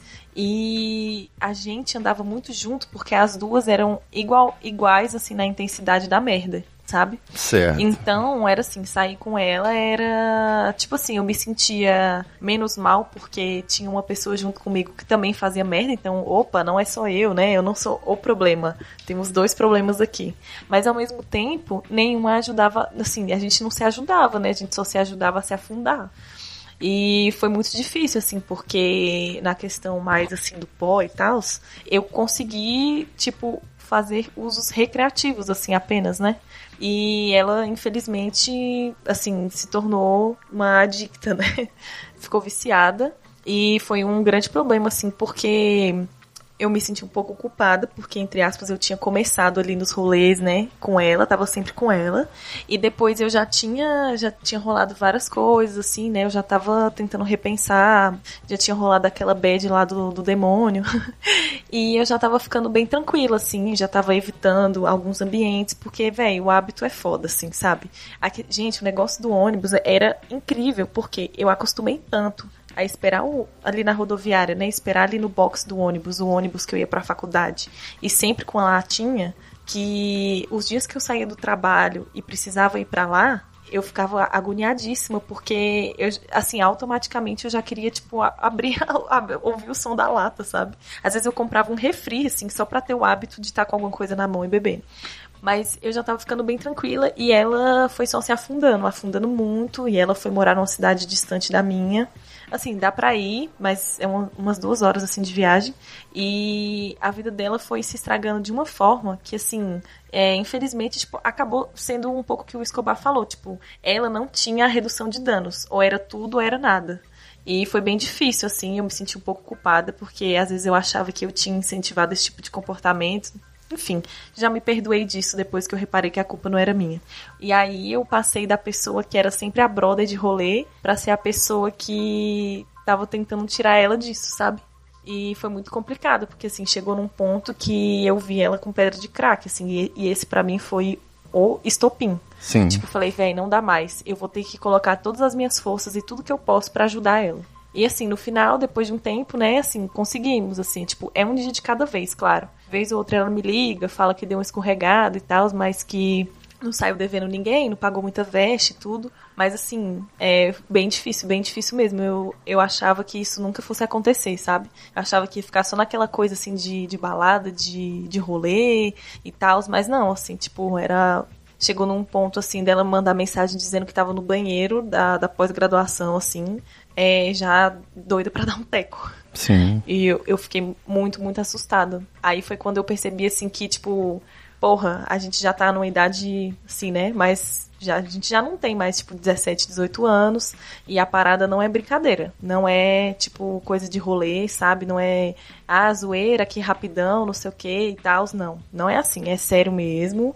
E, tipo, todo mundo tem que ter o seu autoconhecimento também e tal. Eu tive a sorte, assim, de, de ter um, um, bom e não ter tido nenhum problema, assim, com outras coisas. Mas a parada é complicada, velho. Eu vi ela passar por situações, assim, também humilhantes por conta disso, sabe? Jogar carro em barranco, Caralho. ficar devendo metade da cidade e pagar um traficante. E o cara, tipo, saiu na, na, no portão da casa dele e falou: Vem cá, você acha que eu sou quem? Você acha que eu sou um palhaço? Você É. tá vindo aqui me dar 60 reais? Olha o tamanho da dívida que você tem comigo, não sei o quê. E, tipo assim, de o dinheiro entrar na conta e já tá tudo certo, assim, tipo, pra pagar só, só a boca, sabe? Bem complicado, bem difícil, mas assim, pelo menos já superamos um pouco. Mas é assim, é um dia de cada vez, né? Um dia de cada vez. Ela também tem feito esse exercício, né, de olhar as perspectivas e tal. Ela tem muitas con- conquistas acadêmicas, assim, foi sempre a carreira que ela quis seguir e tal. E eu só via ela jogando meio que tudo pro buraco, assim, porque a- até a família dela já não aguentava mais ela, sabe? Bem foda. Aí acho que foi também, assim, quando rolou isso com ela, foi quando eu definitivamente percebi que o, o assunto é sério. Não é brincadeira. Não é. Não é brincadeira mesmo, assim. Uma, É uma, muito sério. uma coisa que eu conversei com o Ivo já uma outra vez é que eu acho que Hum. o grande problema do vício é que você perde o controle muito antes de você perceber que você perdeu o controle, né? Ah, com certeza. E isso dá um, um- um maior problema, porque você acha que você tá de boa, você acha que é normal, só que você já passou da conta tem muito tempo. E, e, E quem assim- fala pra você é careta, é chato, tá querendo te controlar. Exato, você acha que as pessoas estão exagerando, mas não, na verdade você já foi faz muito tempo, você só não tem a capacidade de reconhecer, de perceber isso. É, o, o- esse lance do, do relacionamento, né, quando a, envolve o vício, né, as pessoas tóxicas, tem até uma, num episódio aí do Situação Limite, que a gente tinha perguntas sensíveis, tem sempre uma pergunta que é interessante, que é, se você é alcoólatra e se apaixona por uma alcoólatra, você conta pra ela, não conta pra ela, se afasta, é sempre complicado. Eu tenho um, um amigo, inclusive, que ele contava que ele tinha um relacionamento, era apaixonado pela menina, e aí ele percebeu que eles, ao invés de ir pro motel pra transar, eles estavam indo pro motel pra fumar crack. Sacou? o relacionamento deles virou isso. Eles se encontravam pra fumar juntos Nossa. e nem transavam mais, tá ligado? Então, é, e relacionamento de amizade também, né? Você falou dessa sua amiga, eu lembrei muito de, desse meu amigo que eu falei aí, que jogou Uhum. pela frente e por trás, que é um cara que nunca conseguiu avançar na vida, sabe? Ele tava sempre ali amarrado naquela coisa, naquela dependência, os pais sustentando, mas ele tá sempre tentando, né? Pela, ele parou de beber, parou de, de, de usar tudo, né? Recentemente. Aí também vai pro outro lado, né? Ele tá ensaiando aí um- com a Bíblia, o Evangelho, virou bolsonarista. Mas Ai. é, às vezes Ah, é né? o, o radicalismo é o que pode salvar, né? Tipo o Rodolfo do Raimundos. É, quando eu fiquei realmente revoltado com aquilo, assim, eu não lembro quem foi que me falou, mas a pessoa falou, olha, cara, se contenta com o fato de que se ele não tivesse saído, ele teria morrido, sacou? É, basicamente é isso. O cara vira, vi- vê Jesus quando ele tá quase vendo Satanás aí, a morte mesmo, né? Uhum. Pode crer.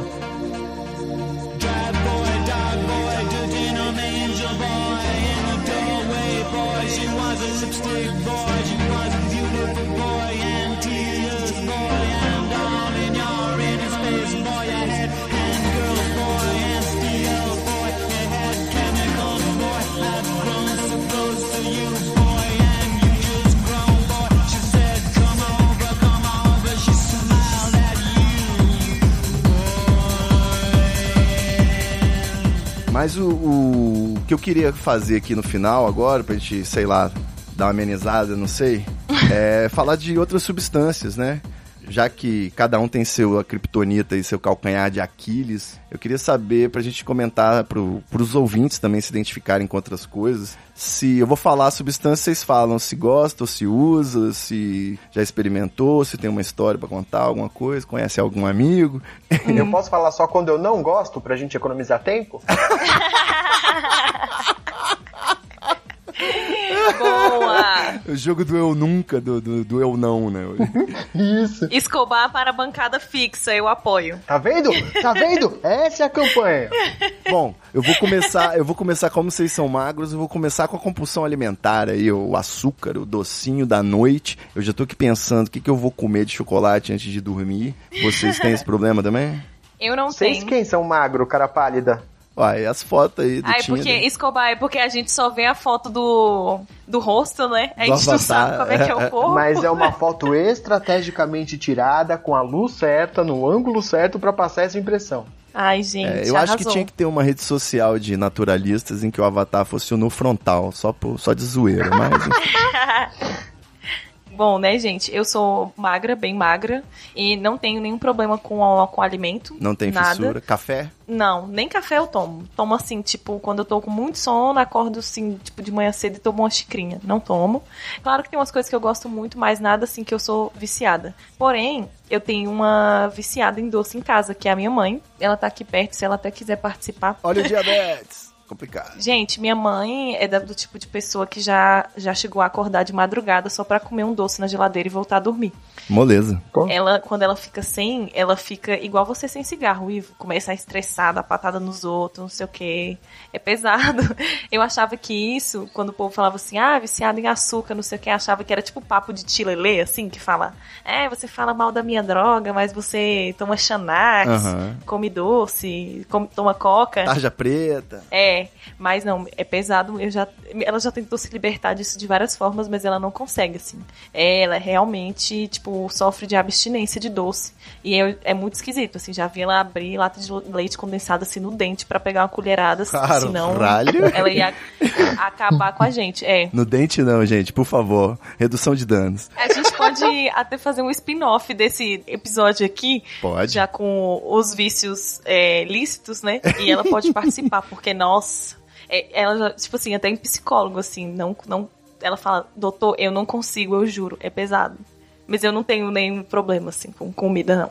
Escobar curte um refrigerante, um café, não é? Eu tenho um problema sério com Coca-Cola, cara. Com- Coca-Cola não, com refrigerante de cola, porque ninguém está pagando este podcast. Ah, é, óbvio. Poderia ser um Ai, mineirinho. Poderia ser uma tubaína. No zap cola. É. Exatamente. Não, eu tenho um problema sério, cara. Eu consegui mudar pra Coca Zero alguns anos atrás. Já foi uma vitória, né? Eu Horrível. Já foi uma vitória. Eu Hoje eu gosto não- muito. Coca Zero, maravilhosa. Hoje eu não consigo mais tomar Coca normal. Acho nojentamente É, doce. Mas Gosto de ferrugem. é, Ai, porque gente. eu tomo em quantidades industriais também. Caralho. Mas você bota açúcar no Nescau, né, ô Escobar? Isso aí eu sei também.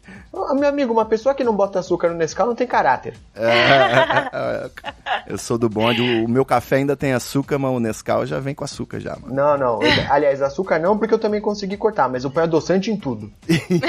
Caralho. Cada um vai como pode. A abstinência de café é um negócio que às vezes as pessoas nem conhecem. Mas eu tinha um, um colega de trabalho que ele vivia me zoando que eu tomava muita Coca Zero. E ele veio me confessar aí que ele foi. teve que parar de tomar café, que o médico mandou, e ele travou na cama. Não conseguia levantar, não conseguia se mexer. E aí ele se deu conta que aqueles dois copos de café por dia era um vício pesado que ele tinha, né? Então, não é bem assim. Caraca. Bom, cigarro não precisa falar nada, né? É, eu tava até pensando, vocês acordam pra fumar durante a noite? Não, Só se eu tiver chapado de outra coisa. Não? não. Não, é. Ninguém? Me sentir Não. mal, vou ficar quietinho. Ok, continuem. Não, é. Assim, eu- meu, meu ex-sogro era esse tipo de pessoa, mas ele era tipo daqueles caras assim que já fumava tipo três, quatro carteiras por dia, já tava bem velhão, assim, assim, não de idade, mas tipo acabado. E ele acordava pra fumar no meio da noite e, e eu confesso que meu pé no moralismo achava bizarro. Cigarro pra mim é ao acordar, depois de comer, depois de fumar um. Se usar outra droga, eu fumo uma carteira inteira, facilmente. Sim, quando bebe. É. E um aspecto que eu acho tosco, que é o cigarro, ele me dá desculpa pra tudo, né?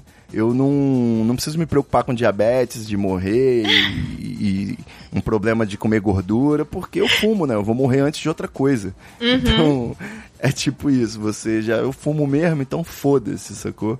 E nessas aí, a única possibilidade que eu vejo, que eu já andei pesquisando aí, é tentar, de repente, uma hipnose. Que eu acho Caraca. que eu me dou bem com esses negócios aí. e eu poderia tentar alguma coisa com hipnose, não sei. Ou se pararem de fabricar, né? De repente, Não. eu não vou conseguir plantar o tabaco sozinho.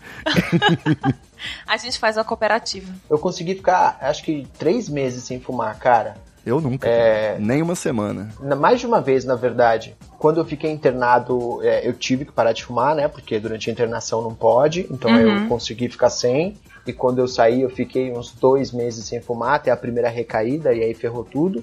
E mais recentemente, eu usei aquele cigarro eletrônico, sabe? O, o vaporizador. Já pensei nisso, cara. Também é interessante. Funcionou? Quebrou um puta galho, cara. Eu consegui ficar acho que uns três meses até ter uma recaída de novo. E aí ferrou de novo. Eu tô com ele aqui do meu lado, inclusive é, eu tenho que comprar um- uns líquidos novos tal, dar uma, uma, uma garibada pra conseguir tentar de novo. Mas é uma, é uma puta ferramenta, viu? Com certeza, legal. já pensei nisso. O negócio é que eu não vou querer ficar botando tabaco, né? E aí o dinheiro vai pro ralo, fumando maconha o dia inteiro naquela porra. o. Puta que ódio, cara. Eu tava. Peguei o papel pra anotar o que eu ia dizer e esqueci. Sequela. De novo a trilha do Bob. É. Ah, lembrei, lembrei, lembrei, lembrei. A melhor técnica pra parar de fumar é namorar comigo, cara. Três ex-namorada pararam de fumar me- logo depois, assim, de começar a namorar comigo. Eu não sei o que acontece, não. Eu acho que elas veem o, o mau exemplo ali e falam, meu Deus, olha o que eu vou me tornar, né? Ah, e eu ia comentar que uma das técnicas, né, de uma dessas ex-namoradas foi comprar ervas. Um combinado de ervas lá que, que se vende, esses, esses hip careta vende. E é tão ruim, tão ruim que você aperta aquele troço pra fumar quando você tá bebendo uma cerveja, assim, só pra matar a vontade. E você deseja nunca mais botar nada no seu pulmão, porque é horrível. Eu já vi esse. É tipo como se fosse um tabaco orgânico, só que é só umas frozinhas, né? É, tipo, é cigarro cenográfico, é negócio de rosas, Ai. é uns negócios que pode fumar que não faz tão mal, só que é uma merda. Nossa, Óbvio, né? horrível. Satã não marca, não dá ponto sem nó. E aí você quer morrer e por isso você não fuma. Exatamente. Eu já ouvi uma história de beber água de cinzeiro. Ah, mas que eu nunca tive nojo. coragem. Ah, não, aí não. É, tô de boa também. Meu primo falava que se você batesse a cinza do cigarro na cerveja, você ficava doidão mais rápido, mas também não é comprovado pela ciência. Pelo amor de Deus. Eu tenho um detalhe também que eu lembro de incluir nesse episódio que é tenso, é os inalantes, né, cara? O loló, a Ixi. popularização desse tipo de droga. É. A benzina eu tive acesso logo com 15 anos de idade, tinha uns punk anarquistas que cheiravam benzina na porta da escola. Ai, eu, cal- calma aí, velho. Esse momento é meu. eu, eu tô me sentindo muito representada. Porque o que que acontecia? A gente roubava a benzina do 1,99 que a tia usava pra tirar. Caralho. Ela usava, tipo, nesses coisas de spray. Esse. Ai, como é que chama, gente? Você compra pra pôr um líquido dentro e, tipo, bater na roupa? Como é que é o nome disso? Spray. Nossa. Borrifador. Borrifador, isso. Obrigada. Elas usam pra quando você compra lá a bugiganga lá, fica o preço colado. E a benzina, ela dissolve a cola sem estragar o produto e sem apagar o preço. Então a gente roubava meio que assim, né? Eu nunca fiz isso exatamente, né? Eu sempre deixava os mais cara de pau ir. Mas a galera roubava o borrifador de benzina do 1,99 que tinha perto da escola. Ai, gente. A prova, era- Laura, da nossa diferença de idade é que a benzina na minha época era 1,50, sacou? Olha a inflação. Nossa, é e mesmo. a desculpa, a desculpa a gente ia pra farmácia e dizia que precisava limpar a coleção de carrinho de rolimã que tava muito suja e tal. Nossa, e perguntava gente. pro cara o que que era bom. Se ele não falasse benzina, você falava, ah, não tem um negócio de benzolato, de benzoacá, fingia que não sabia o nome, e o cara te vendia benzina por 1,50. Meu Olha Deus. o perigo, era preso numa casquinha, mano, que maravilha. Nossa, realmente. Mas enfim, só pra Ai. comentar, né? A benzina tira você do- da realidade. Então você fica durante dois minutos que seja, mas você sai do seu corpo, né? Lança perfume, loló, também dependendo É do tapa twin. que você der, o seu twin, você não sabe onde você tá. Posso, posso interromper por um segundo? Manda bala. Claro. A gente recebeu uma pergunta, olha só coisa linda. Olha aí. Olha só. A gente recebeu uma pergunta Gente. no grupo secreto do Treta Talk. Se você não sabe do que eu tô falando, assine o Treta Talk, Caralho, se você velho. vai ter acesso também. Funcionário do mês. É isso Olha aí, garoto. Olha só, o Matheus Costa perguntou pra gente aqui, ele tá falando que tem uma corrente que diz que o vício é mais sobre a falta de conexões afetivas da pessoa, sobre amar e ser amado, ter um hobby, estar em um meio acolhedor, alguma coisa assim, do que propriamente um processo químico desencadeado por alguma substância. Ele tá É, eu perguntando li isso também. até onde isso é verdade, até onde isso tá certo e como pode ser associado às terapias tradicionais. Eu fiz a pergunta, então alguém responde. É, eu, eu não sou especialista, né? Mas eu fazendo uma pesquisa para essa pauta, eu li que antes do processo químico, o vício ele é estabelecido pelo estresse. Entendeu? Não existe a relação de vício imediata sem o estresse que leva ao uso, né? A busca daquele refúgio que de repente você já experimentou e tal. Então, antes de ser um processo químico, segundo esse artigo que eu li, vou deixar o link aqui no, no episódio, é, antes de tudo, causado pelo estresse, o vício. Respondido! Chupa! que informação! Ai, que informação, rapaz! Uma vez tinham feito uma pesquisa lá, aquela das aeromoças, não sei se vocês já viram. Eles colocaram várias aeromoças que são fumantes, assim, né? Tipo, e começaram a pesquisar a vontade que elas tinham de fumar. Certo. As aeromoças que faziam, tipo, voos longos, assim, de, sei lá, 6, 7 horas, é, sentiam a vontade de fumar, tipo, nos últimos 30 minutos. E as que faziam voos curtos, tipo de 40, uma hora, também sentiam vontade de fumar nos últimos 30 minutos. Ou seja, tipo, era uma coisa, naquele caso ali, né? Ainda não tinha se estabelecido vício, tipo, químico. Era a ansiedade de chegar. Era, né? era o a hábito. ansiedade, o psicológico. Tipo, ah, elas já sabem que vão chegar, que vão poder descer e fumar. E aí já fica querendo agoniada. Mas assim, as que faziam um voo longo, tipo, nas primeiras cinco horas, assim, elas nem sentiam vontade, nem nada e tal. Acho que o cérebro já sabia mesmo assim que não podia. É. E não fumavam. Eu comecei a ficar intrigada. É assim, como com quando você isso. tem vontade de ir no banheiro. E quanto mais perto você vai chegando de casa, mais desesperado você vai ficando. Sim, com certeza. É por isso que você sempre molha a cueca na esquina de casa. É isso. Não sabia que você usava cueca, não, Laura. Às vezes. É samba canção. Hoje é um dia de revelações. Das pouquíssimas vezes que eu tentei parar de fumar lá atrás, quando eu tinha uns 16 anos, o que me derrubou foi a cerveja. Primeiro copo eu já começava a procurar cadê aquele bastão gostoso que eu ficava sugando e não, não consegui. Caía sempre aí. Seguindo com a nossa pauta aqui para uma droga diferentona que a gente nunca menciona, maconha. Eu, sinceramente, não sou viciado em maconha. Eu fumo há 30 anos, todos os dias, e não tô viciado. Um beijo aí pra Maria Alice Vergueiro, tapa na pantera. Eu não, não sou viciado. Tipo, gosto muito, mas não sou. Não fuma todo dia? Não. Só, tipo, de boa, assim. Escobar, Ah, para, velho. A gente já não falou que eu só vou responder quando eu não gosto? É mesmo, próxima. Eu tive durante muito tempo na minha vida, assim, um, um consumo abusivo. Eu tinha a teoria de que eu fumava pra ficar careta. Não que eu fumava pra ficar muito louco, pra ficar no zero a zero, sabe? pra Pra estabilizar. dar aquela estabilizada. Exatamente. Exatamente.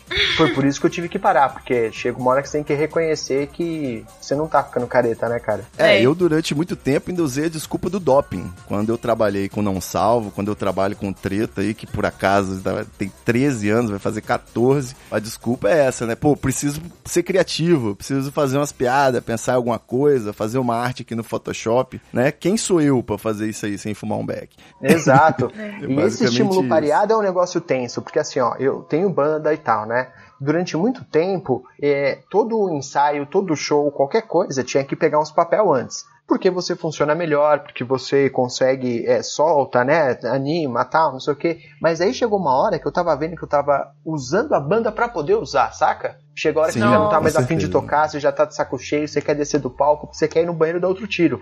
Você começa a associar as coisas de uma forma, igual a Laura tava falando do, do ponto de ônibus e da latinha dela. Se associa de uma forma tão tensa que chega uma hora que você já tá completamente dependente daquela situação específica. É automático, né? Com certeza. O seguindo, vamos lá. Ah, não, só pra eu dar o meu depoimento aqui rapidamente sobre cocaína, eu sempre fui contra, tive aquele medo que eu falei, tinha o trauma desse meu amigo que jorrava e, e lembrava que meu pai falava que era uma delícia, mas um dia bêbado cedi à tentação e hoje frequento até uns eventos que a galera usa, só que eu não gosto de como as pessoas ficam depois de usar, fica todo mundo chato, fica parecendo o debate de Twitter pra ver quem é melhor, sacou? Quem lacra mais não, não curto. E esse uso aí de, de para cortar cachaça, não sei o que, eu tô tentando evitar aí o máximo possível. Seguindo, festa rave. É possível aguentar uma sem drogas? É, ué. Sem? Se você vai, fica duas horas e volta pra casa. Se você É, ficar meia então. horinha, né? Tá aí a resposta. Mas sério, balinha, docinho, parece que é, pra, é justamente para atrair a atenção das crianças, né? Esses apelidos, não é possível. MD, Michael Douglas. Vocês acham que deveria ser jogado na caixa da caixa d'água da cidade também? Putz, cara, na, na, Não. na minha época eu era muito fã de bala, cara. Muito fã mesmo. Tanto que você desenvolve aquela tristeza de terça-feira, né? Porque você vai na, na, na festa durante o final de semana. Você até miou depois que você falou bala, cara. Não sei se você reparou. Você dá aquele pico de dopamina louco, na terça-feira você tá caidão, bate uma depressão ferrada. É o famoso rebote. Exatamente. O rebote, ele não é psicológico, ele é científico. Ele não é só uma ressaquinha, né? É, Quando você desgastou tanto aquele receptor ali pra ficar cheio de dopamina e serotonina e, e noradrenalina, que no dia seguinte você não tem humor pra nada. Tudo é horrível, tudo é triste. E Exato. o rebote da cocaína também é pesadíssimo, né? Um dos piores que dizem. Pesadíssimo. Sim. Eu até, eu durante muito tempo usei com junto, né, com meu cunhado, que é um brother meu, toca comigo, tal, não sei o quê, e a gente tinha uma teoria de que usar é pegar emprestado a felicidade do dia seguinte pra usar hoje, sabe? Boa, é igual Caraca. usar o cheque especial, mano. É isso aí. Cartão Nossa, de muito crédito. É exatamente isso, você tá antecipando a alegria de amanhã. Ivo, coloca essa frase na, na entrada do episódio, velho, por favor. Com certeza, velho. Você Caraca, pegou assim, emprestada a sua felicidade, exatamente. O problema é que depois de um tempo fazendo isso, você não tem mais felicidade pra emprestar, né? já gastou tudo, né? Exato. Mas e um LSDzinho, Escobar? Você não topou, não teve umas bad, não virou uma laranja na Avenida Brasil, igual meu primo? Puta, cara, eu achei extremamente decepcionante. Eu esperava ver Olha só. cores, formatos, sons. Não tomou a dose certa. Digo, Né? eu falei alguma coisa? Eu esperava muito mais do que realmente foi, cara. Não tive uma experiência marcante, não. Eu tive algumas vezes que eu usei e não, não, falou comigo. Laura, você tem um- uma relação? Ah, então, já tive meus momentos, mas também não foi nada demais, assim. é, Alucinações, vezes- nada? Não, não, não tive. Mas eu também nunca tomei um inteiro. Mas eu também não tenho interesse, porque sempre que eu vou nas festinhas, assim, tal, que é um momento propício, eu prefiro a bala, né? Com certeza. É mais legal. Faz tanto tempo que eu não, não dou uma escrachada assim nos tóxicos, porque eu já começo o rolê bebendo, eu esqueço que eu não posso beber e misturar. então já come... É sério. Aí, tipo Você assim, fica quando- na porta de entrada, né? É, e aí quando eu penso, meu Deus, eu tô numa festa, eu podia fazer tanta coisa aqui, mas a idiota já bebeu, encheu o cu de pinga. Aí, tipo, pra evitar problemas, não, não tomo nada, assim, fico de boa. É. Mas eu não, eu não acho top, não. O único problema, eu diria, aí da bala, do, do MD, é que, um, você pode ter uma, uma parada cardiorrespiratória, né? E dois, se isso não acontecer, a festa passa num piscar de olhos também, quando você vê, já acabou. Mas tudo bem, É. a gente lida aí com esses efeitos colaterais. Eu tenho seguro de vida, então se eu morrer, eu não vou deixar prejuízo pra ninguém. Acho importante dizer isso. E só sobre o doce aí eu tenho um depoimento que é, é perigoso, né? Como tudo, porque ele tira discernimento, causa umas alucinações aí. E eu vou deixar um alerta aqui sobre o tubo de gota. Eu não sei se vocês têm uma familiaridade, que é quando ele é vendido líquido, né? No tubinho. Eu fui confrontado aí com a responsabilidade da vida adulta, tendo que administrar o meu próprio tubo de gota. Foi desafiador, dá vontade de ficar tomando uma de hora em hora. Mas quando ele acabou, o meu fornecedor, digamos, ele me pediu de volta o, o tubo, porque a embalagem é precioso e tal. E retornável, né? Ecológico. E aí eu pensei, pô, não vou dar isso aqui com esse restinho que não sai a gota, porque tem um restinho aqui ainda, né? O que, que eu fiz? Mastigou. Peguei ele, apertei, botei dentro da cerveja, abri pra ele puxar o líquido, né? Dei aquela agitada pra limpar e mandei pra dentro. E Por aí? sorte, eu tava num ambiente controlado em meia hora, 45 minutos. Eu percebi que eu estava integrado à mãe natureza. Eu virei poeira cósmica, fazia parte oficialmente de uma cachoeira. Eu tô lá até agora, tem uns carbono meu que ficaram pra trás. E foi, foi simplesmente alucinante. Eu só voltei a conectar com o planeta, assim, a sociedade humana, né? Depois de um tempo cósmica. de noite quando, quando eu fui obrigado. Porque quase que eu não saí. Então, muito cuidado, não limpem tubo de gota, porque tem muitas doses ali dentro. Puta que pariu. Eu só segurei a onda porque eu estava muito bem assistido, tinha vários amigos grandes que poderiam me carregar e tava tudo bem ali. A cachoeira não tinha uma queda d'água, não, era só uma quedinha. Tipo Só uma, um pocinho. Só uma Piscininha, hidromassagem, é só uma hidromassagem.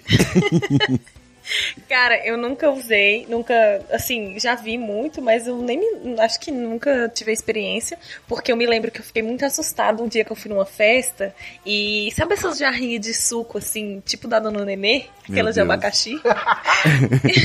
Eles pegavam e não tem esses, esses quadradinhos de açúcar, sabe? Torrão. Torrão de açúcar. Torrão, isso. Aí eles mergulhavam na gota e jogavam dentro da jarra, mano, e saía servindo pro povo na festa. Tipo, assim, todo mundo sabia, lógico. Mergulhava na gota? Não, tipo, Meu pingava Deus. a, a gota, assim, muita, né? Tipo, encharcava o torrão Caralho. de gota e colocava dentro dessa jarra e misturava. E, tipo assim, o rolê da festa era você tomar essa aguinha aí. E eu fiquei horrorizada.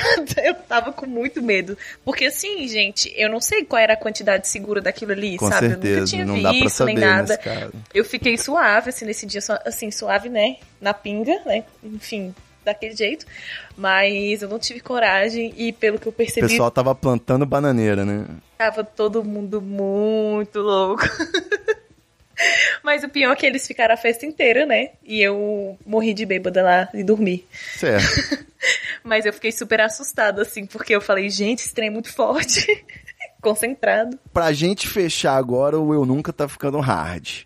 DMT, sálvia, ayahuasca, peyote, drogas xamânicas. Alguém já descobriu que tem um ancestral indígena? Não, eu nunca tive nenhuma das experiências e evito também. Não, não, não tem interesse. Escobar? Você quer mesmo que eu fale?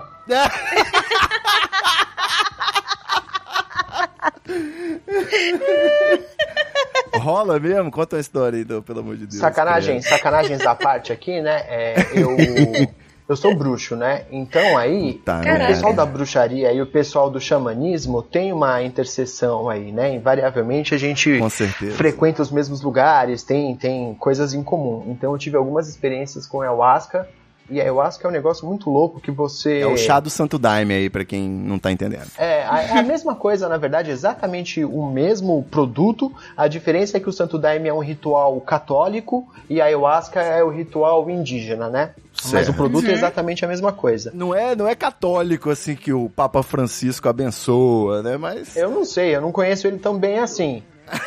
Ah, é porque tem os inários, né? Eles falam muito de Virgem Maria. Virgem Maria? Nossa Senhora. Não sei, assim, tem uns santos é, católicos mesmo. O meu ex-cunhado era do, do Daime. É, Na verdade, a família toda, assim, do meu ex. E eles tinham os inários que falavam muito de Jesus, Maria, esses negócios. eu acho que isso é Por isso pretexto que- pra cobrar 10%. Mas enfim, não estamos aqui pra falar de religião. É, hoje não. Beleza, eu só pra mencionar, eu já fumei uma salve, um DMT, já atravessei a quarta dimensão. Foi uma experiência interessante, mas foi segura, foi assistida, sempre por alguém careta me vigiando. Inclusive, tem essa experiência filmada em vídeo. É incrível, depois eu mando pra vocês. Vai ser postado no Twitter. Não, não vai ser possível. Quando a gente fizer 10 anos de Treta Talks, quem sabe? Mas o que eu tenho a dizer é, eu tenho um amigo que teve uma experiência maravilhosa, assim, várias até. Ele ficou amigo de um pajé, que ele só ele via e tal. Mas tem um amigo do meu irmão que todo mundo tá preocupado com ele porque ele fumou um DMT em novembro do ano passado e até hoje a personalidade dele continua alterada. Ele ficou um cara mais calado, assim, ele tá sempre com o olhar perdido. Então o pessoal tá muito preocupado e todo mundo insistindo pra ele buscar uma ajuda, né? Um psiquiatra pra tentar resolver esse problema aí. Mas fica a dica que brincar com xamanismo também não é, não é certo. Sinistro. Drogas injetáveis. Agora, porra, ficou sério. Não, não. tô eu tenho medo de agulha, bicho. Não, Aqui é onde. Só isso aí já. Aqui é onde a gente traça uma linha. Aí é demais pra mim. É. Aí chegou no, no- num ponto que nem você vai, né, Escobar? Tava todo mundo achando que esse momento não ia chegar, né? Olha aí, ó. Chegou, é o- agora é o limite mesmo. É, exatamente. Eu tenho um amigo aí que é professor universitário, pesquisador, inclusive, de legalidade das drogas e tudo mais. Um belo dia ele veio com essa assim, pô, como será que eu consigo experimentar uma heroína, cara? Queria fazer aí um processo limpinho só pra conhecer como é que é, não sei o quê. Falei assim, mano, não sei, mas uma coisa pode ter certeza, eu não vou não. estou, estou fora, eu assisti Transporting. Eu nem sabia que tinha por aqui, sério. Porque quando eu era mais jovenzinha, assim, nessa época aí da benzina, eu gostava muito de desses, tipo, hard rock, assim, Guns N' Roses e tal. Dessas bandas que foram destruídas pela heroína, né? Que todo mundo morreu de overdose. Não, eles não morreram, só que as bandas ficaram horríveis. É. Eu, eu sempre ouvia o, o pessoal que era mais velho falar assim, nossa, mas isso nem existe no Brasil. Não, isso aí é coisa só na gringa e tal. Então eu nunca nem cogitei, assim. É, no, no Brasil rola o BAC, né? Que é o pessoal que injeta cocaína. Aham. E, mas eu acho que tem um. Tem forma de acessar sim, rapaz. Quem A tem heroína? dinheiro dá um jeito, com certeza. É verdade. Já, já ouvi falar. Nós que é besta. Então, e o crack? Eu, uma vez na cachoeira, passando um carnaval, os brother começaram a apertar só o mesclado lá, que tinha Ai. 20% de crack. Eu falei, Uhum. não, não vou não. Vou apertar o meu pastel aqui, que eu nem sabia apertar na época. Muito. E aí?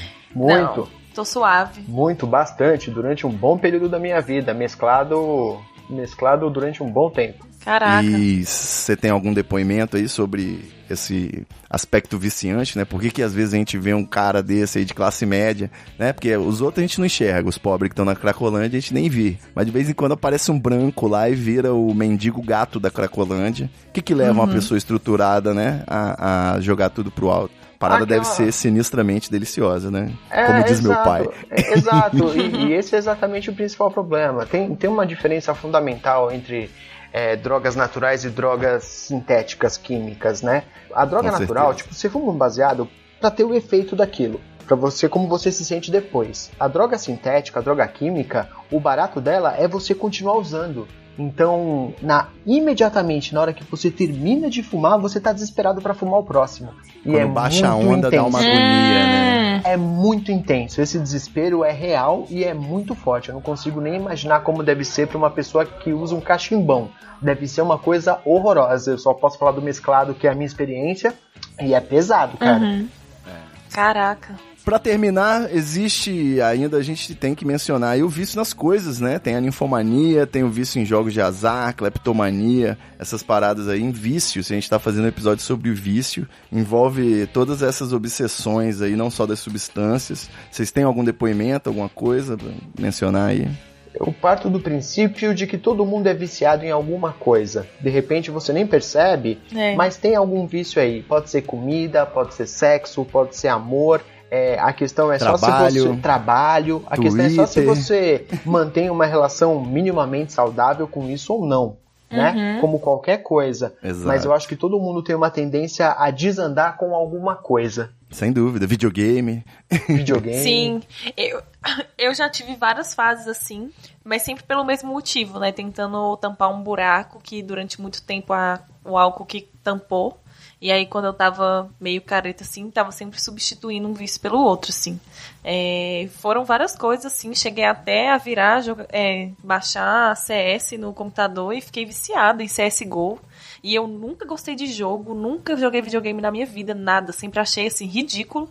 Julgava as pessoas que jogavam. Mas canalizou, né? É, cheguei a me viciar até no jogo, assim, já, já me viciei em várias coisas. Gente, teve uma época, olha que é, eu estava viciada em saber, pesquisar e fazer mapas mentais. Caralho, o que que é Esse isso? era o meu vício. Eu, eu assim, preenchi o meu buraco existencial fazendo mapas mentais de tudo. Tipo assim, às vezes eu vi um vídeo no YouTube que eu gostava, eu desenhava o mapa mental.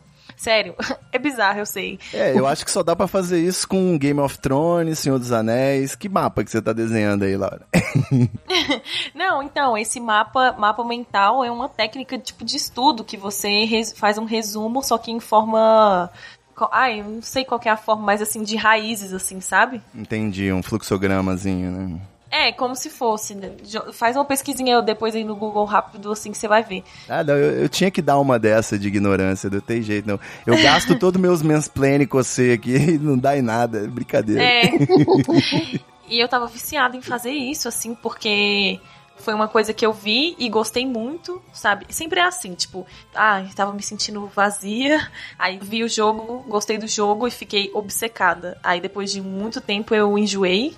E aí depois foi aparecendo outras coisas, até que um tempo desse chegou esse negócio dos mapas mentais e eu fiquei viciada em fazer mapas mentais, lia, lia tudo sobre, fazia de tudo, tipo, tinha várias canetas, um monte de coisa. E depois eu fui ver que eu, eu fiquei, gente, é, terapia, por favor, vamos voltar. Com certeza. Caramba. Bom, fica assim então. Eu acho que foi esclarecedor, apesar da gente ter feito um- uma conversa informal aí, reverente, mas é um tema sério. Se você percebe que tem algum desses sintomas, você faça como qualquer doença, procura ajuda especializada, profissional, né? Existem coisas em jogo importantes aí que talvez você não esteja percebendo ainda, mas em breve a verdade vai dar na sua cara. E é isso. Quem quiser seguir minha querida Relabucho, como é que faz? Arroba Relabusto com X.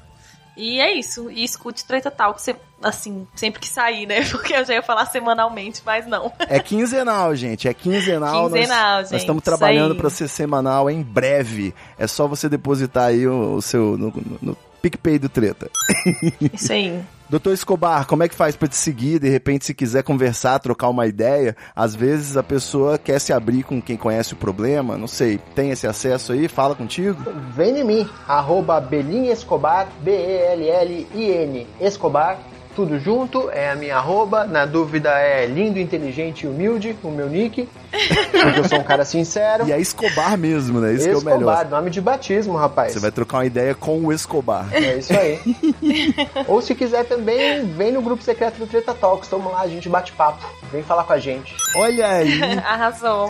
Escobar, obrigada por ter vindo. maravilhoso. Sempre um prazer. Valeu, sério, é muito massa. É muito massa gravar com você. Eu gosto muito. Teste convidado Escobar pra essa bancada pra gente gravar sobre outros assuntos, beleza? Falar de amenidades, ou, por É. exemplo, do, governo Bolsonaro. Olha aí. Por favor, a gente poder falar de alguma coisa que não tenha que me entregar, né? que seja É. menos queima Tá filme, muito né? esparro, né? Vou botar uma voz de pato em você. Exatamente. Fazer como uns e outros aí que vem com voz de pato aqui e vão sem voz de pato no programa dos outros. Isso é um absurdo! Vou fazer a denúncia. Olha aí! Momento de denúncia! Startup da Real, até a gente mata! É isso, meus queridos ouvintes. Valeu! Muito obrigado. Até a próxima quinzena, ou quem sabe a próxima semana. A gente fica por aqui com mais o tema, mais uma modernidade aí, um- uma treta do progresso que aparece, os vícios cada vez mais presentes e a gente vai debatendo. Acho que o podcast é espaço para isso mesmo. Falar um pouco mais e quem tá ouvindo aí tá dentro dessa conversa. Sei. Valeu, meus amigos. Até o próximo episódio. É nóis. Beijo. Tchau, gente.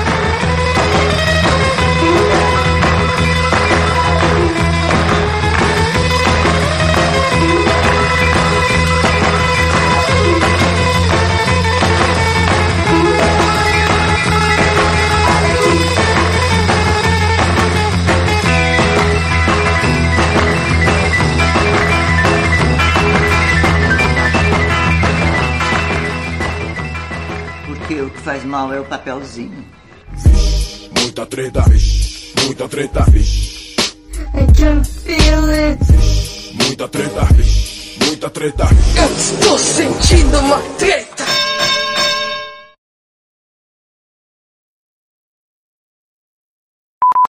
Você não vai ficar menos louco, mas você vai se sentir menos dentro do Você liquidificador. conseguiu, rapidinho, você conseguiu ouvir, Laura? Não. Pede pra ele repetir. Tá cortando tudo, Escobar. Ainda bem que eu tô gravando aqui, hein? Vocês estão me ouvindo? Caralho, boa. Agora sim. Boa, boa, garoto. Profissional do Voltamos? podcast. Voltou. Ah, rapaz. Podcast acima de tudo, Treta Talks acima de todos. Ai, meu Deus. Estalo Podcasts.